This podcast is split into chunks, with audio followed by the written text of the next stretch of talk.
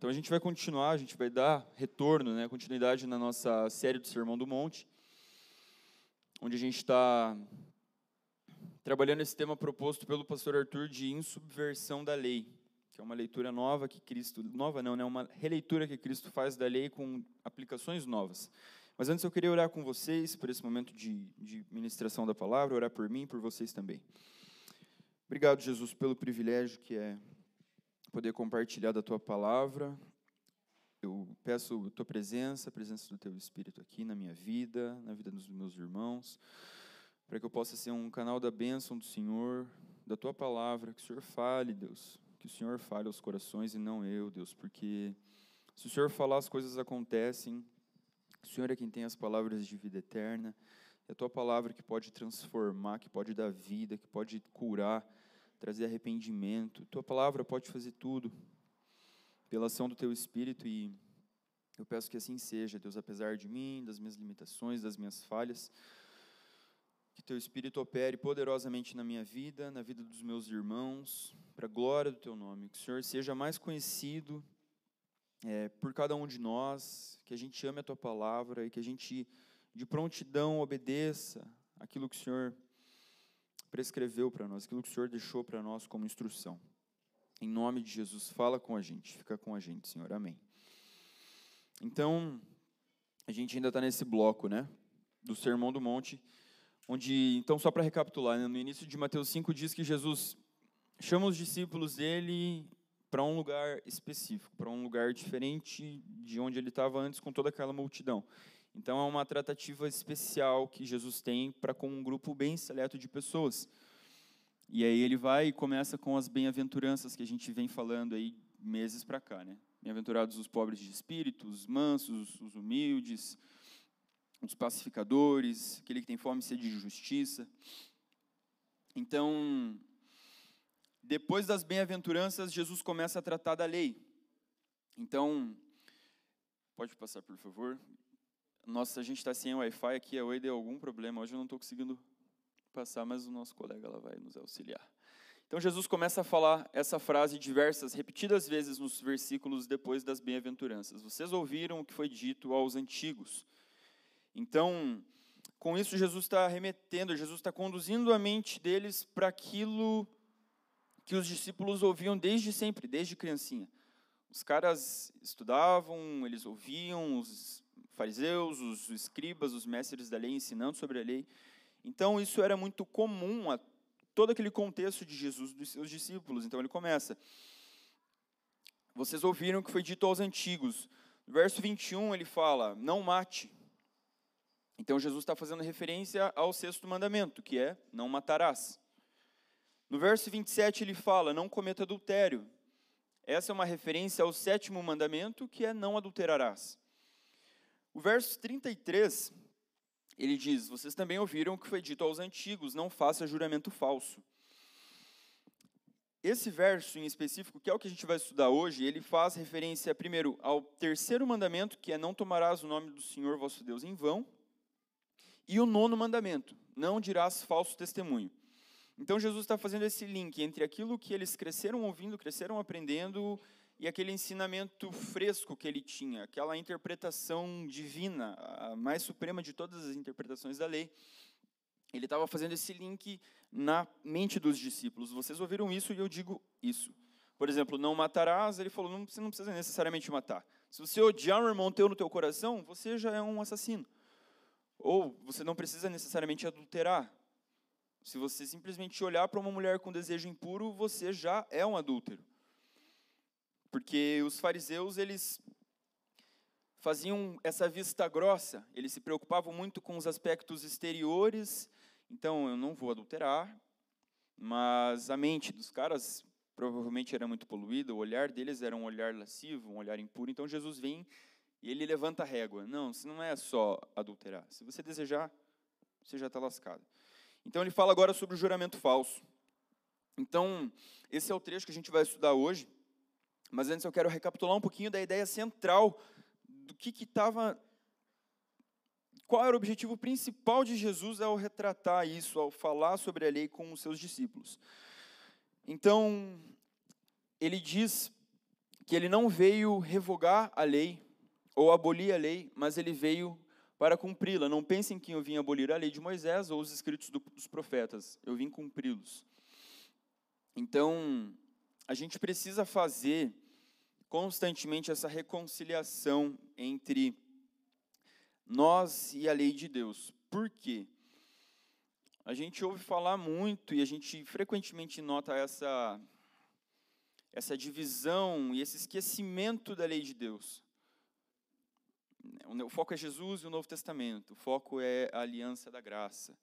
E a gente acaba desperdiçando e descartando todo o restante da Bíblia, todo o restante da palavra de Deus, sendo que, sei lá, 70% da Bíblia eu acho que é o Antigo Testamento.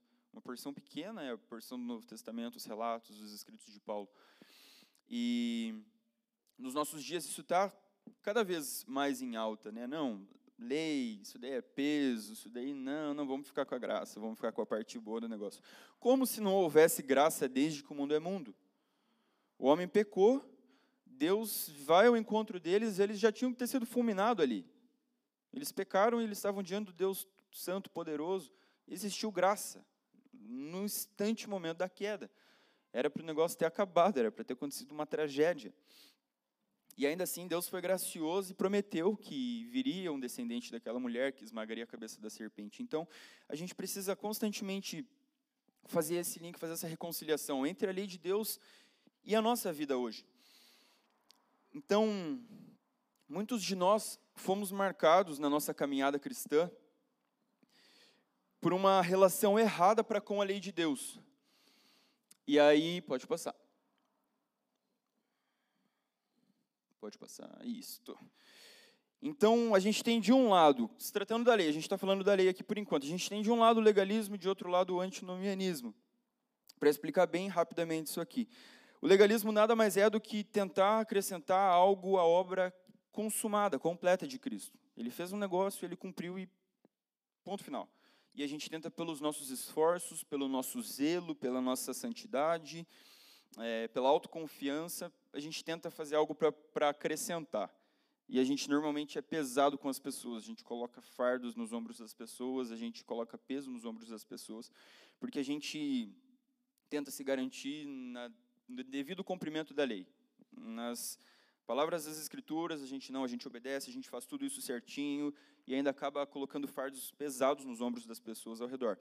E do outro lado, a gente tem o antinomianismo, que é ser avesso à lei, completamente indiferente para com a lei, que eu talvez traduziria como bagunça. E a gente sabe, eu tenho certeza que você conhece igrejas, infelizmente, que você olha e fala, cara, o negócio é uma zona, é uma bagunça. Não tem lei, não tem regra, não tem nada. É... E normalmente essa essa tendência tudo graça e Jesus e boas vibrações e não sei o quê. Então, esse é um desafio que a gente tem na sociedade, acho que sempre, desde que o mundo é mundo, foi assim, mas principalmente hoje, entre não ir para nenhum dos dois extremos. Não viver o legalismo e não viver com indiferença para com a lei de Deus, porque a palavra diz que a lei de Deus é perfeita e restaura a alma. O salmista, no Salmo 119, ele passa sei lá quantos versículos falando do quanto ele ama a lei de Deus, quanto a lei de Deus faz bem para ele, como a lei de Deus restaura a alma dele. O próprio Senhor Jesus Cristo, obviamente, amava a lei, cumpriu a lei, ele obedeceu a lei. Então, a lei em si, ela não é ruim. Ruim é a relação que a gente tem para com ela. Então, entre esses dois caminhos existe um caminho mais sublime que Cristo apresenta para nós, que é o caminho do discipulado com Cristo. E pode segurar ainda no outro slide. e eu estou olhando para me ajudar a organizar também na minha mente. Então, Cristo, diante dessas duas opções, ele apresenta um caminho de discipulado, ele apresenta um caminho superior, um caminho mais sublime, que é fazer a gente amar a lei dele. Então, eu quero aprofundar um pouquinho mais nesse tema com vocês. O Martin Lloyd Jones, no comentário dele do Sermão do Monte, ele faz a seguinte pergunta: Qual é a nossa posição em relação à lei, então? E aí ele diz: ainda há uma porção da lei que precisa ser cumprida. Aí eu quero refrescar a memória de vocês com esses três aspectos da lei. Primeiro, a lei cerimonial. Isso aqui está tudo, a gente está tudo falando ainda do Antigo Testamento, tá, povo? Então, a lei cerimonial. Se você lê Números e Levíticos, que normalmente são livros difíceis de ler, você chega, você começa a ler, você fala, nossa, que coisa errada, estranha, não estou entendendo nada, o que está acontecendo. Você precisa ter é, um óculos para te conduzir daquela leitura diretamente para Cristo. Ela por si só, de fato, ela não faz sentido, é muito estranho, um monte de rito, é um monte de cerimônia, tabernáculo, holocausto, sacrifício, altar, bacia para lavar a mão, bacia para lavar os pés, tem muita coisa que solta parece muito estranha. Mas a lei cerimonial, se a gente se perguntar o que, que isso tudo significa para nós, para nós necessariamente nada, mas para Cristo ela significa algo, porque Cristo cumpriu toda essa lei cerimonial. Então são três aspectos da lei. O primeiro, lei cerimonial, elas eram sombras, elas estavam projetando algo que aconteceria centenas de anos depois com a vida, morte e ressurreição de Cristo. Cristo cumpriu completamente essa lei cerimonial. A lei judicial, ela diz respeito à lei que se destinava à nação teocrática de Israel. Deus era o Deus da nação de Israel, ele era o rei da nação de Israel. Então, essa lei também, assim como a primeira, ela não é mais vigente para nós. Por isso que é muito estranho quando a gente vê igrejas cristãs cheias de elementos judeus, e bandeira de Israel, e chofar, e candelabro. Isso tudo diz respeito à cultura daquele povo em específico.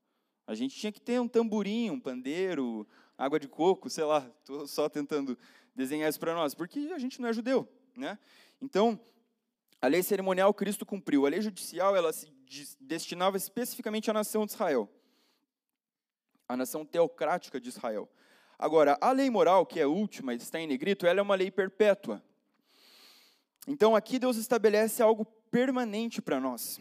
A lei moral ela revela a essência de Deus, a natureza boa e santa e justa de Deus. E ela fornece para nós um padrão universal de justiça a ser seguido. A lei moral de Deus, ela é vigente, ela continua valendo para os nossos dias e para todas as pessoas. Se o mundo decidisse seguir essa moral que Deus propõe nas Escrituras, certamente o mundo ia ser um lugar muito melhor, ia ser muito mais fácil de morar aqui, de habitar aqui, ia ter menos doença, guerra, sem dúvida alguma. Pode passar o slide, por favor. Então, essa lei moral, a gente pode encontrar ela nesse escrito de Marcos, onde Jesus diz: Ame o Senhor, seu Deus, de todo o seu coração, de toda a sua alma, de todo o seu entendimento, com toda a sua força. E o segundo, que é ame o seu próximo como você ama a si mesmo. Não há outro mandamento maior do que estes.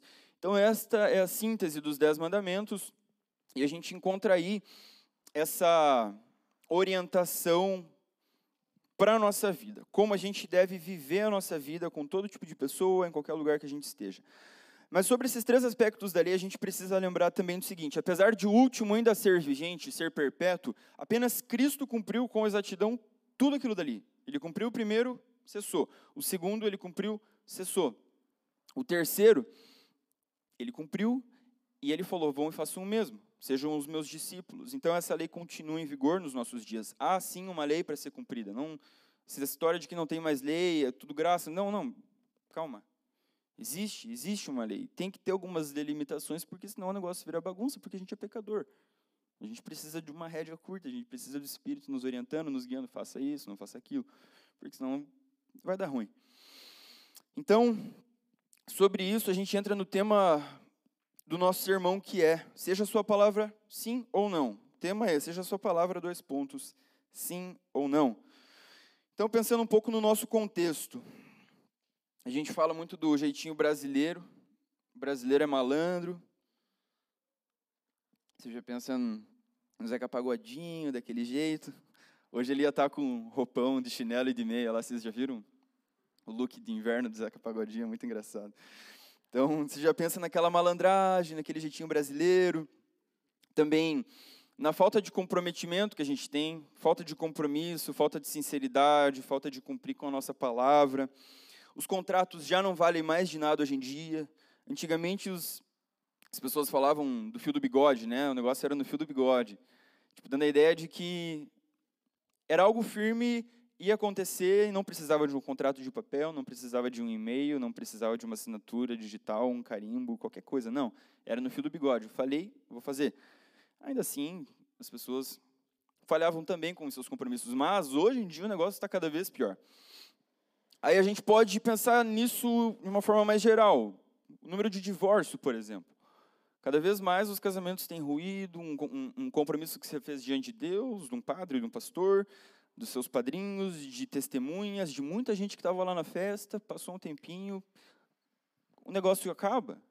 Esse lance de compromisso está cada vez mais esfarelando nas nossas mãos.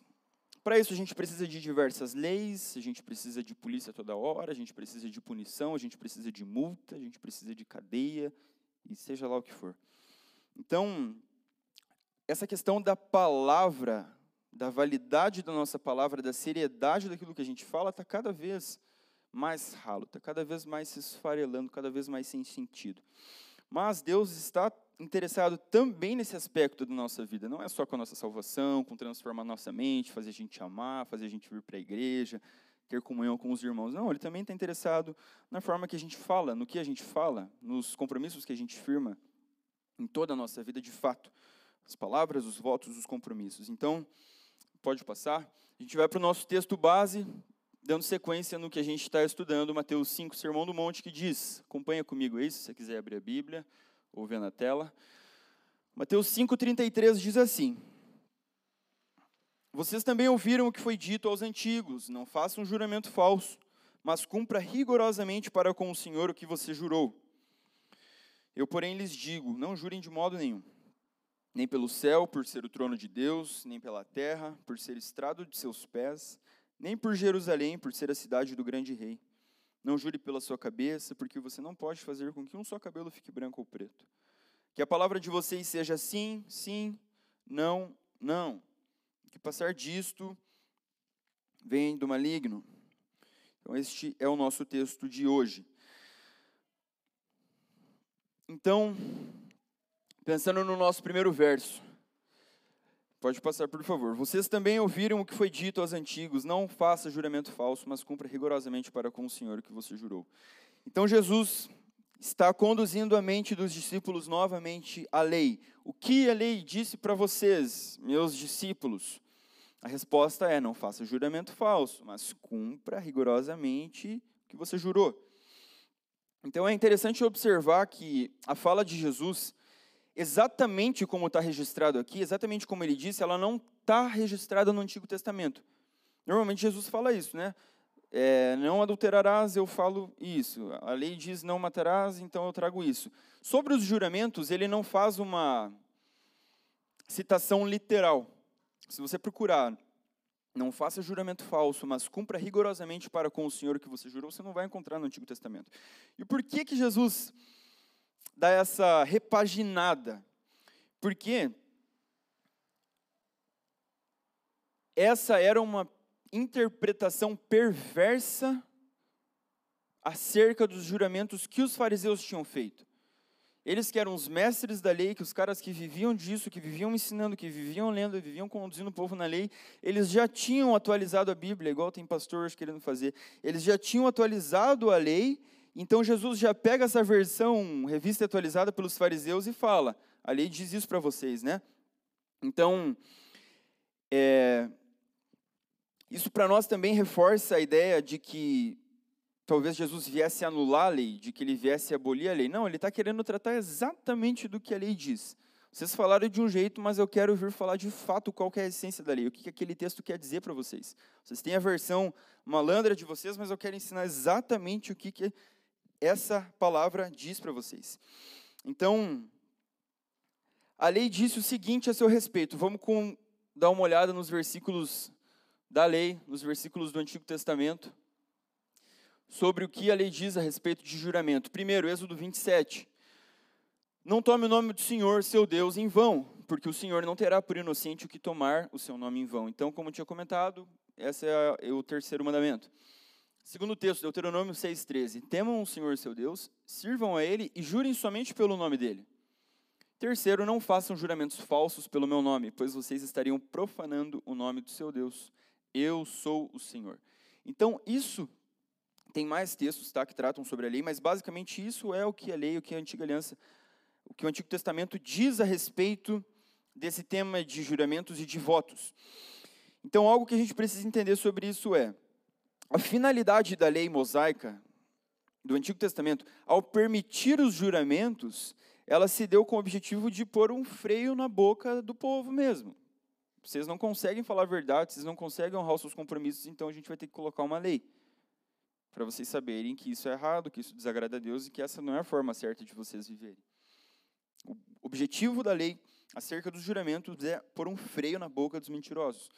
Então, envolver a Deus nesse negócio trazia mais seriedade às palavras proferidas, aos compromissos assumidos, aos votos feitos. Quando eles colocassem Deus, eu juro pelo nome de Deus que completa. Isso daí trazia mais seriedade e quase que obrigava os caras a cumprirem com aquilo que eles tinham dito. Se a gente pensar, esse também é o mesmo espírito da, tema, da temática do divórcio, né, que Jesus trata lá em Mateus 19, 7 e 8, ele fala assim, perguntam perguntam para ele, né, por que, que Moisés disse na lei que o homem poderia dar à esposa um certificado de divórcio e mandar embora? Mandar ela embora? Daí Jesus responde: Moisés permitiu o divórcio apenas como concessão, pois o coração de vocês é duro. Mas esse não era o propósito original. Então Jesus falou que a lei permite, sim, uma carta de divórcio, mas esse não era o objetivo original de Deus inicial. Mas por causa da dureza do coração de vocês, foi aberta uma concessão. A mesma coisa o juramento. O ideal é que a gente não precisasse jurar por nada, né? Eu vou fazer isso, você vai lá e cumpre. Eu te prometo isso, a ideia é que você cumpra até o fim, até você morrer. Mas a gente não faz isso, então foi prescrita uma lei para o povo acerca do juramento. Você pode sim jurar e jurar pelo nome de Deus. Pode avançar, por favor. Então, vocês também ouviram o que foi dito aos antigos: não faça juramento falso, mas cumpra rigorosamente para com o Senhor o que você jurou. Verso 34: Eu, porém, lhes digo: não jurem de modo nenhum, nem pelo céu, por ser o trono de Deus, nem pela terra, por ser o estrado de seus pés, nem por Jerusalém, por ser a cidade do grande rei. Não jure pela sua cabeça, porque você não pode fazer com que um só cabelo fique branco ou preto. Até aqui, o 36. Então, numa tentativa de trazer mais peso, mais importância às palavras deles, os fariseus faziam esses juramentos por essas coisas mais importantes, pelo céu, pela terra, por Jerusalém ou pela própria cabeça. E mais para frente, Mateus 23, está no slide, pode passar por favor. Jesus vai retomar esse assunto e ele vai fazer algumas acusações aos fariseus. Ele diz: Ai de vocês, guias cegos, que dizem se alguém jurar pelo santuário, isso não tem importância, mas se alguém jurar pelo ouro do santuário, ficou obrigado pelo que jurou. Seus tolos e cegos, qual é mais importante, o ouro ou o santuário que santifica o ouro? E vocês dizem: se alguém jurar pelo altar, isso não tem importância. Mas se alguém jurar pela oferta que está sobre o altar, fica obrigado pelo que jurou. Cegos, qual é mais importante, a oferta ou o altar que santifica a oferta? Jesus era muito bruto com os caras. Ele era muito pesado com os fariseus, justamente porque tem uma passagem que Jesus fala que os fariseus os escribas eles estavam fechando as portas do reino dos céus aos pequeninos, às pessoas, porque eles tinham essa interpretação errada da lei, eles viviam apenas de aparência e eles ficavam colocando esse peso nos ombros das pessoas. Você precisa fazer isso, fazer isso, fazer isso, fazer aquilo, fazer aquilo, mas eles mesmos não faziam. A essência, o coração deles não estava entregue naquilo. Era mera aparência, queria agradar os outros. Então, Jesus fala e ele expõe ao ridículo essas comparações que eles fazem, né? Esse jeito malandro, farisaico, é, que criaram um sisteminha para dar um migué. Não, se eu jurar pelo santuário, não tem importância. Então, eu posso jurar pelo santuário e não cumprir com o que eu falei. Agora, se eu jurar pelo ouro do santuário, aí eu fico obrigado porque eu jurei pelo ouro. Aí depois, se alguém jurar pelo altar, também não tem importância. O que é o altar, né? Mas se jurar pela oferta que está sobre o altar, aí a gente fica obrigado a cumprir. Cara, os caras criaram um esqueminha muito estranho, muito nada a ver, ridículo, bizarro, para validar a malandragem deles, o migué deles. Eles não iam cumprir porque eles não tinham jurado por uma coisa talvez tão importante. Então Jesus vem e expõe ao ridículo esse negócio. Verso 24 ele diz: pode passar por favor. Eu, porém, lhes digo: não jurem de modo nenhum. Afinal, o que é o céu? Lá está o trono de Deus. O que é a terra? É onde Deus apoia os pés dele. É o estrado de seus pés. O que é Jerusalém, senão a cidade do grande rei? E o que é a tua cabeça? Você não consegue nem mudar a cor do cabelo de vocês. Se vocês pintarem, vocês conseguem, mas vocês não conseguem, vocês não têm controle sobre nada. Todas essas coisas, elas estão sujeitas ao controle divino. Como que vocês vão jurar por um negócio assim tão grandioso, sendo que nem o cabelo de vocês você consegue mudar a cor? Por que vocês juram pelo céu, pela terra, por Jerusalém? Tipo, parem com isso. Uma vez que essas coisas são de controle divino, elas estão sujeitas ao controle divino, não faz sentido nenhum a gente jurar por isso. Mas aí vem a pergunta, próximo slide. Talvez alguns de nós estejam pensando agora. É errado jurar, Bruno? Então eu vou te responder. Acompanhe a leitura comigo. Essa citação de Hebreus 6. Diz assim: Considerem a promessa de Deus a Abraão. Uma vez que não havia ninguém superior por quem jurar, Deus jurou por si mesmo, disse ele: Certamente o abençoarei e multiplicarei grandemente seus descendentes. Então Abraão esperou com paciência e recebeu o que lhe fora prometido.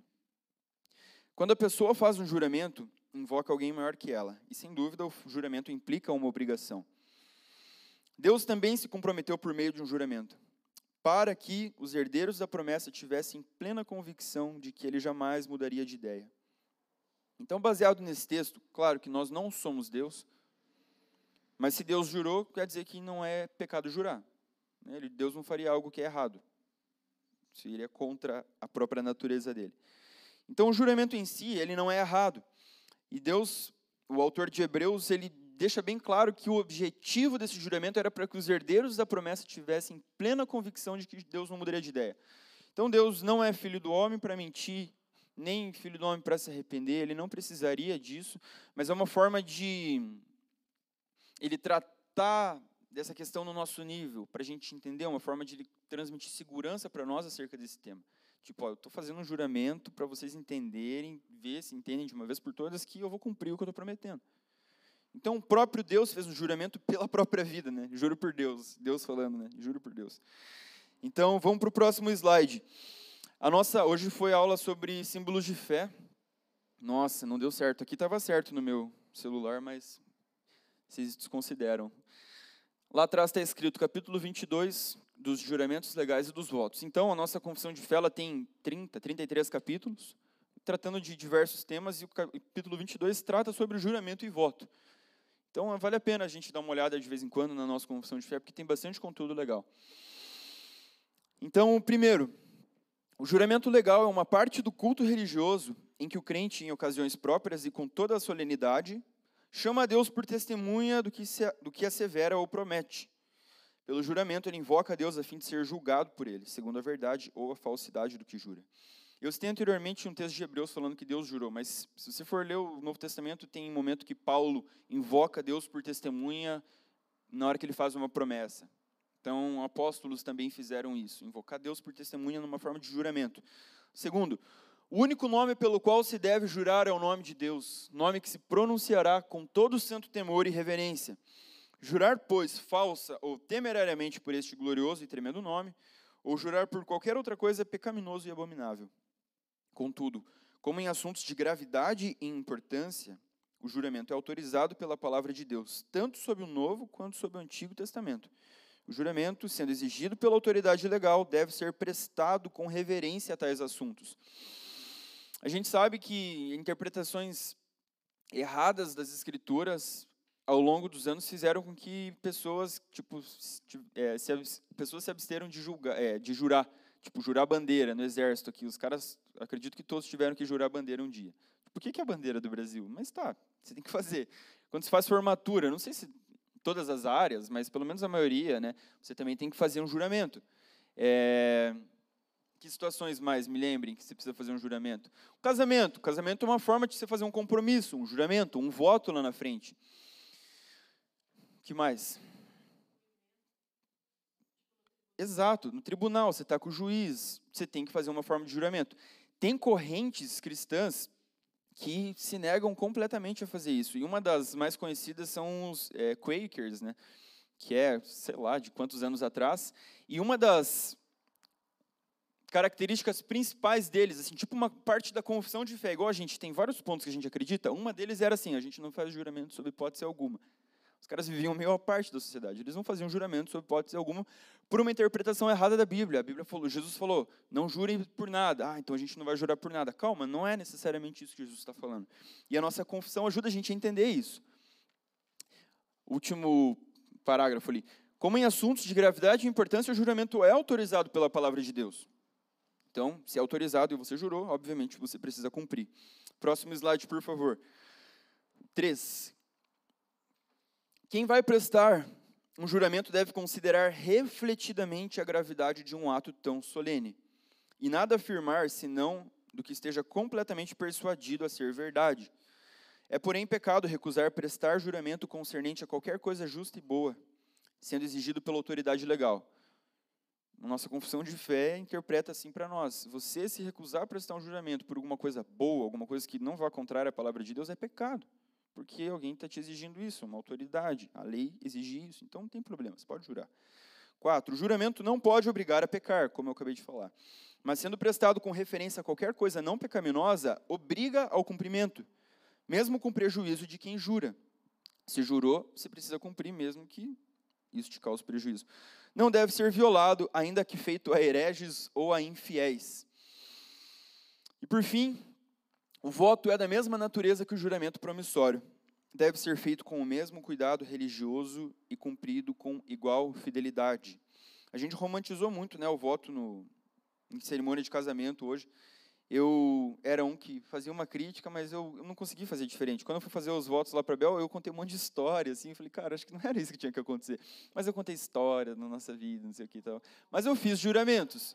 E eu tô obrigado a cumpri-los. Se eu não cumprir, eu estou em pecado, estou em desobediência àquilo que eu fiz no juramento e ela também, você também tem que cumprir.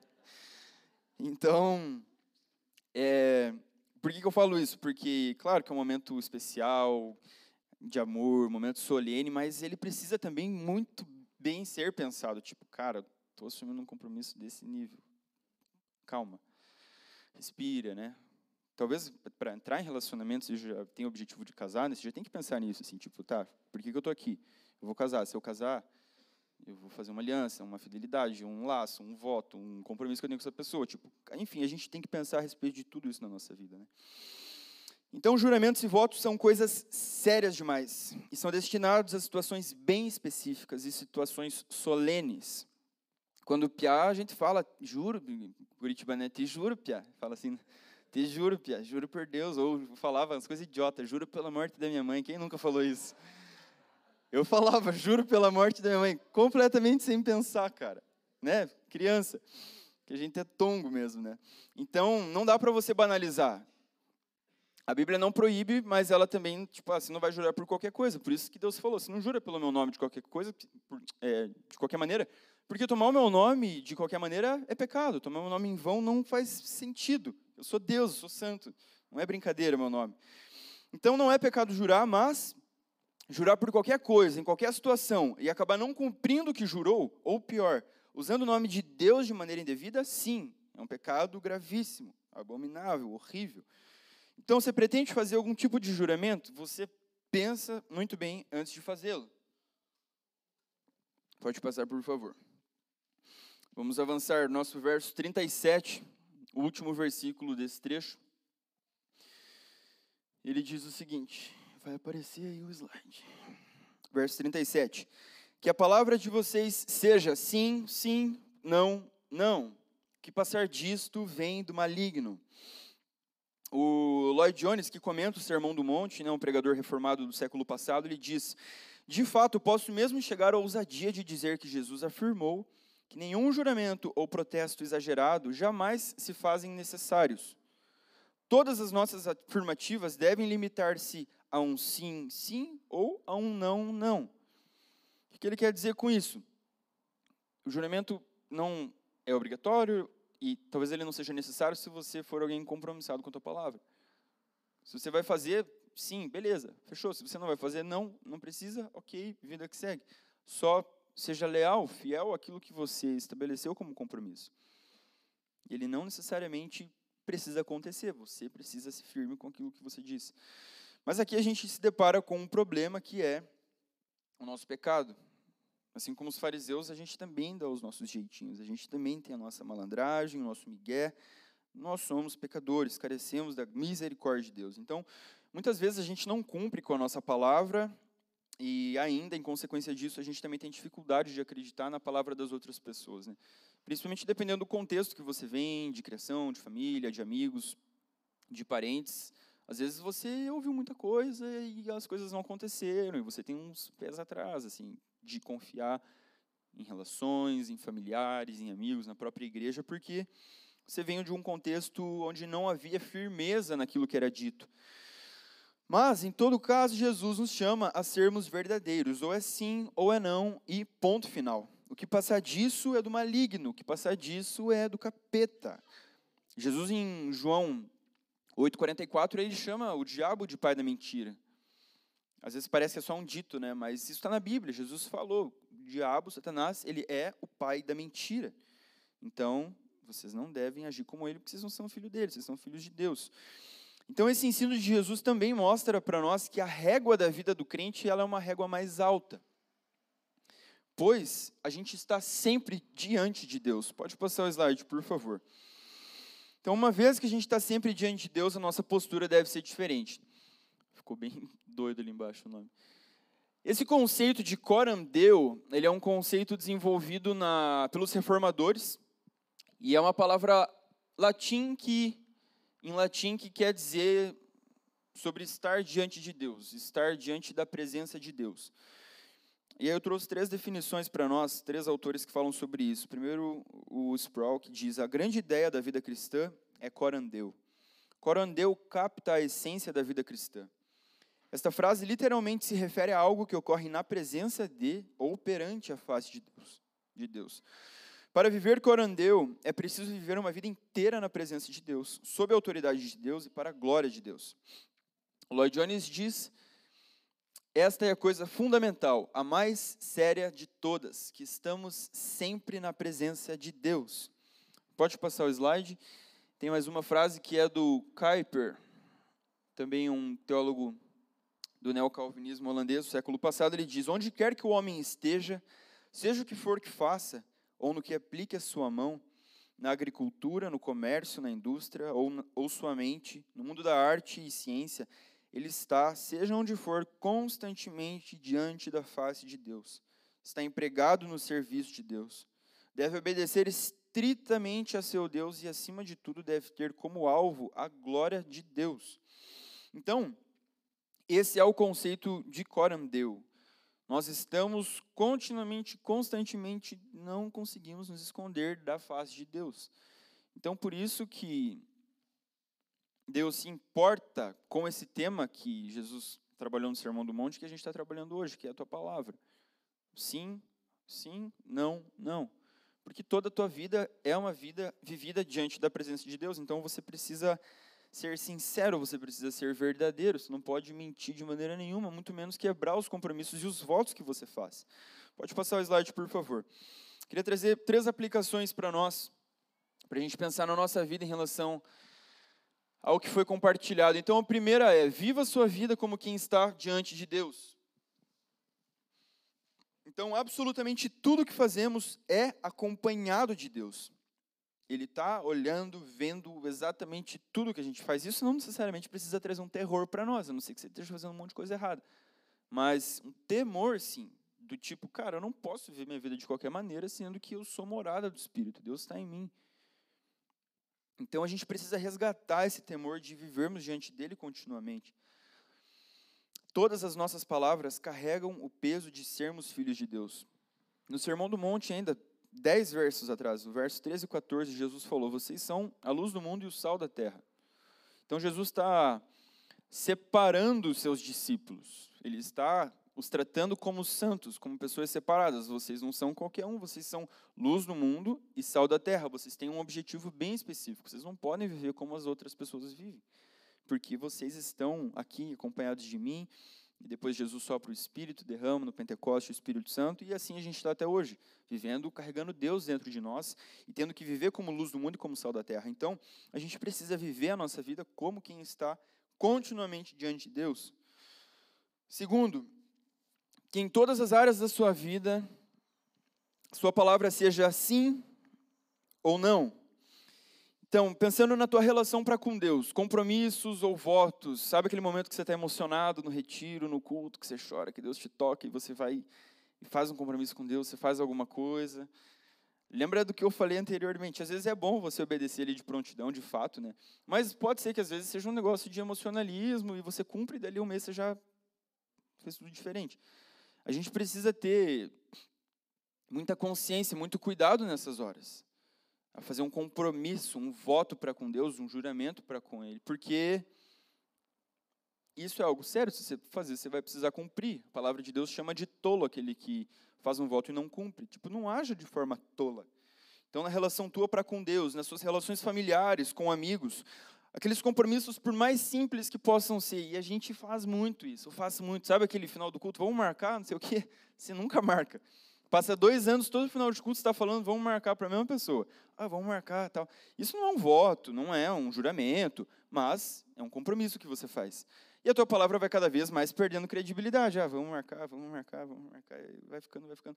Só que, se a gente não observa essas coisas, por mais que sejam detalhes pequenos, isso pode, com o passar do tempo, comprometer coisas mais sérias.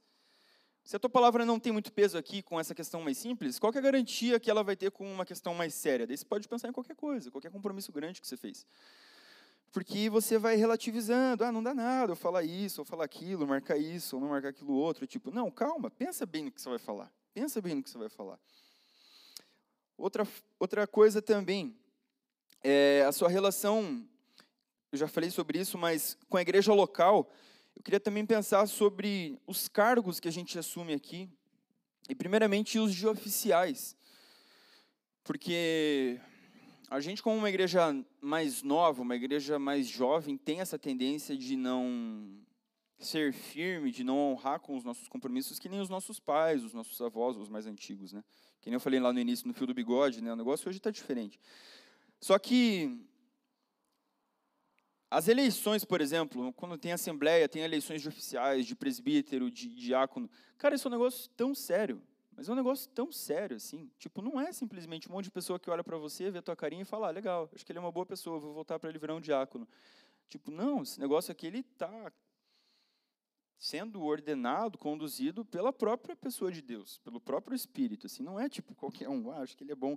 Porque a Bíblia dá é, diversas instruções. O diácono seja assim, assim, assado. O presbítero seja assim, assim, assado. O marido de uma só mulher, não dado ao vinho.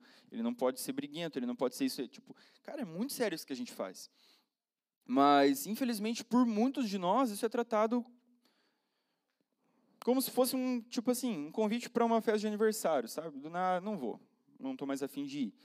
E, infelizmente, a gente viu com o passar dos anos, assim, gente que simplesmente largou, cara. Abandonou do dia para a noite. Os caras têm os seus motivos, eles têm as suas questões de saúde emocional, espiritual, de frieza, de desviar mesmo. Tá, tem. Por isso que a gente precisa pensar no que eu falei anteriormente. A gente vai ter eleição no final do ano, provavelmente. Cara, pensa bem no que você vai fazer. Tem os mandatos reduzidos de três anos, tem um mandato que é de cinco anos, mas normalmente, eu não sou de igreja presbiteriana desde sempre, faz uns dez anos que eu estou aqui. Quem cresceu sabe, os caras viram o negócio e morrem aquilo de lá. Na maioria das vezes. Mas a nossa geração, não, cansei não quero mais. E está tudo bem, você cumpriu, tem três anos, cinco anos, você foi eleito por cinco anos, beleza, você não quer mais, você acha que não é mais, passou o tempo, segue o baile. Agora, nem cumprir com aquilo que a igreja votou e botou teu nome lá e confiou esse cargo a ti, tipo, cara, eu acho que esse cara é um cara que Deus quer escolher para isso, acho que ele vai cumprir, acho que vai ser benção, a gente vai apoiar ele em oração, a gente vai ajudar. Então a gente precisa, de forma muito séria, pensar a respeito disso, porque isso aqui não é pouca coisa, e isso vale também para os outros cargos né, de responsabilidade, de liderança aqui na igreja. A gente não pode tratar de qualquer forma, simplesmente, ah, cansei, vou embora, não quero mais saber de nada. Você tem os seus motivos, sim, mas se você acha que você não vai dar conta, tipo, não assume, sabe? Se você acha que você vai dar, não vai dar conta, tipo, cara, não abraça o negócio. Mas a gente está aqui sempre para tentar conversar a respeito, para tentar te auxiliar e te orientar, principalmente. Eu acho que isso que falta muitas vezes, infelizmente por ser uma igreja rápida, ativa e que faz as coisas assim, às vezes a gente acaba colocando coisas no, nos colos das pessoas, e, tipo, meu, vai lá, faz, não sei o que, sem ter uma calma, uma conversa, tipo, cara, vamos conversar sobre isso. O que, que você acha de assumir isso aqui, isso aqui, aquilo lá? Ah, tal, tal. E beleza, tem hora que vai dar certo, tem hora que vai dar errado. A gente está aprendendo a fazer, né? E isso eu falo como quem faz parte do conselho também, que eu vejo que a gente erra muitas vezes nisso. Empurrar um negócio, colocar na coxa da pessoa e falar, vai, assuma, pau, faz. Às vezes não era hora da pessoa assumir aquilo, né? Então, é um chamado para todos nós termos sabedoria com os compromissos que a gente faz. Tipo, será que é o momento? Será que a pessoa vai dar conta? Calma, vamos orar antes. Você ora lá, a gente ora daqui, vamos conversar de novo. E.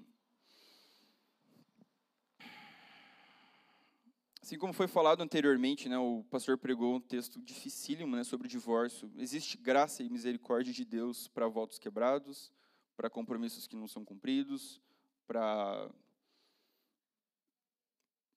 juramentos né, que você fez e você não deu conta de cumprir, existe também. O sangue de Cristo é suficiente também para curar essas coisas, para perdoar essas coisas e página em branco, vamos seguir a vida de novo, né? Então, não é um negócio assim, tipo, ou você faz isso ou você vai morrer, uma espada que vai passar na sua cabeça, não. Mas a gente precisa assim desenvolver essa cultura de mais sabedoria para lidar em relação a essas coisas, né? E pensando também nos nossos negócios, aqui eu acho também que pega bastante, né? Para quem empreende e para quem paga juro e taxa e impostos absurdos no Brasil, meu Deus do céu, é muito difícil empreender. Eu tenho algumas pessoas próximas assim que eu olho e falo, cara, é difícil mesmo. Por isso que os caras sonegam o imposto, fazem um monte de coisa, mas não é certo. Jesus falou lá para os discípulos lá, que cara que vocês estão vendo na moeda aí? Aí os caras, ah, é a cara de César. Então vocês vão para César o que é de César. A moeda é deles, vocês têm que pagar o que é devido e tipo assim, paga e pronto. A gente precisa ser fiel e ser leal nesse tipo de compromisso também. Se essa é a nossa legislação, nosso sistema impõe isso, fazer o quê? Tem que pagar. Ou, se você não aguenta mesmo, cara, você junta suas coisas e você vai para um país que cobra menos impostos, é uma opção também. Mas a gente precisa fazer isso porque isso faz parte do nosso compromisso, da nossa lealdade, da nossa palavra, né? Uma frase do Kuiper também que eu citei anteriormente, é a mais conhecida dele, ele diz que não há um centímetro quadrado deste mundo do qual Cristo não possa dizer é meu. Não há um centímetro, centímetro quadrado do mundo todo do qual Cristo não diga é meu. Jesus Cristo viveu, morreu, ressuscitou, e ele comprou tudo isso aqui, ele é dono desse mundo todo, ele é o criador do mundo todo. Então, toda a nossa vida e todas as coisas aí fora, Cristo olha e fala: Isso aqui é meu, isso aqui é meu. Então, por isso que a tua vida toda tem que estar sob esse cuidado, esse temor, essa reverência com o que a gente faz ou o que a gente deixa de fazer. Então, esse é o nosso segundo ponto, que em todas as áreas da sua vida, sua palavra seja sim ou não. E, por fim, a redenção em Cristo Jesus para toda a nossa vida. Então, Jesus morreu, Jesus ressuscitou, e junto dele nós morremos e nós ressuscitamos também com ele para uma nova vida, uma vida pelo Espírito que ele nos deu. Pedro diz que Jesus não cometeu pecado e nem foi encontrado engano algum na sua boca. Jesus nunca mentiu. Jesus nunca falhou com os compromissos e com a palavra dele. E o que eu queria lembrar para nós é que sim, o Espírito Santo quer e pode transformar o nosso caráter. E Jeremias também faz uma profecia sobre Deus escrever ali no nosso coração. Ele diz: Esta é a aliança que farei com a casa de Israel depois daqueles dias, diz o Senhor na mente lhes imprimirei as minhas leis, também no seu coração as inscreverei. Eu serei o Deus deles e eles serão o meu povo. Então, há sim esperança de mudança para todos nós hoje aqui. Né? Cada culto que você vem, às vezes você olha umas coisas e fala: ah, Isso aqui acho que não faz muito sentido para a minha vida. Opa, hoje isso aqui fez. Domingo que vem, ah, talvez. Né? No outro domingo, putz, eu consegui avançar nessa área da minha vida. Graças a Deus, Deus tem me dado força. E pode ser que hoje esse tema seja um tema que aperte, em alguma medida ele aperta para todos nós, né? A gente não está 100% em nenhuma área da nossa vida, mas sim tem pessoas que têm um pouco mais de dificuldade. Então eu queria te lembrar que tem esperança de mudança para ti, sim, pela obra do Espírito contínua na tua vida. Então, falar a verdade, honrar de forma firme os compromissos que você faz com as pessoas, a sua família, com a igreja, com Deus, com o teu trabalho, seja lá onde for, esse sim é o chamado de Deus para as nossas vidas e a gente viver dessa forma e obedecer isso que Deus orienta a gente a fazer, que Cristo nos orienta a fazer no Sermão do Monte, é viver como sal e luz. As pessoas sim vão poder olhar para a nossa vida e ver o caráter de Cristo sendo gerado em nós na medida que a gente fala a verdade. Que o nosso sim é sim, que o nosso não é o não, que o talvez, você vai pensar daí antes de tomar uma decisão, mas a gente sim precisa viver dessa forma crendo, confiando que Deus quer fazer isso através da nossa vida. Amém, meu povo? Então, viva sua vida como quem está diante de Deus. Coram Deu, nunca mais esqueça desse termo. Coram Deu. Que em todas as áreas da sua vida, sua palavra seja sim ou não.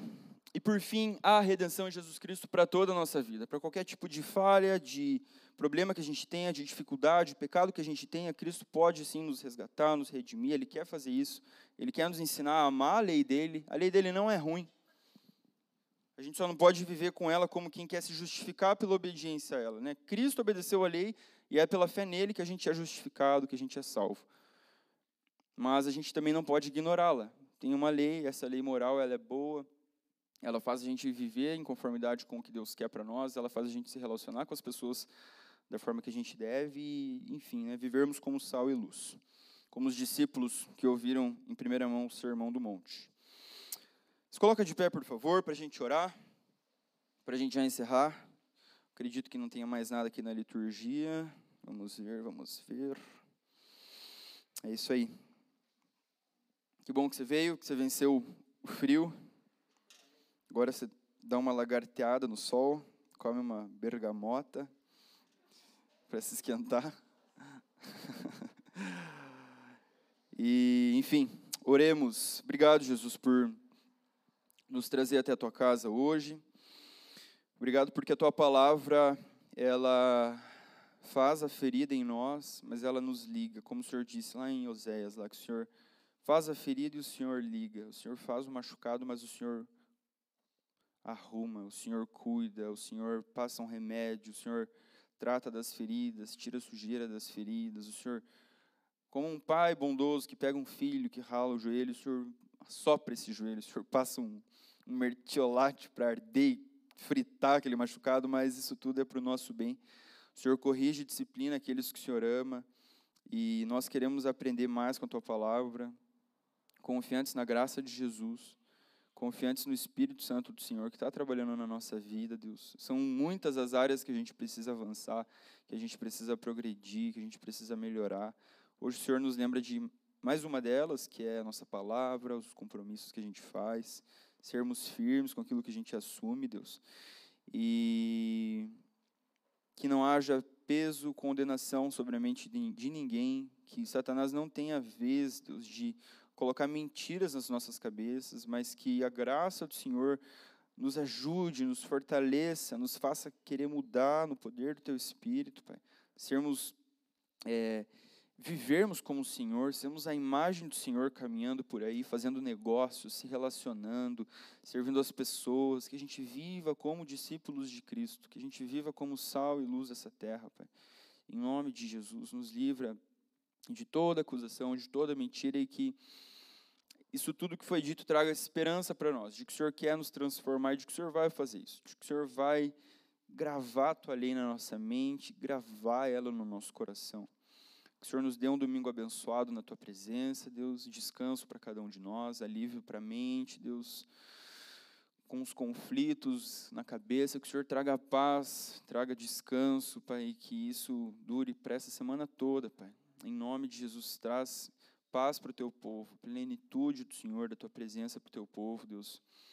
E nos abençoa quanto a graça, quanto a paz. Em nome de Jesus. Amém.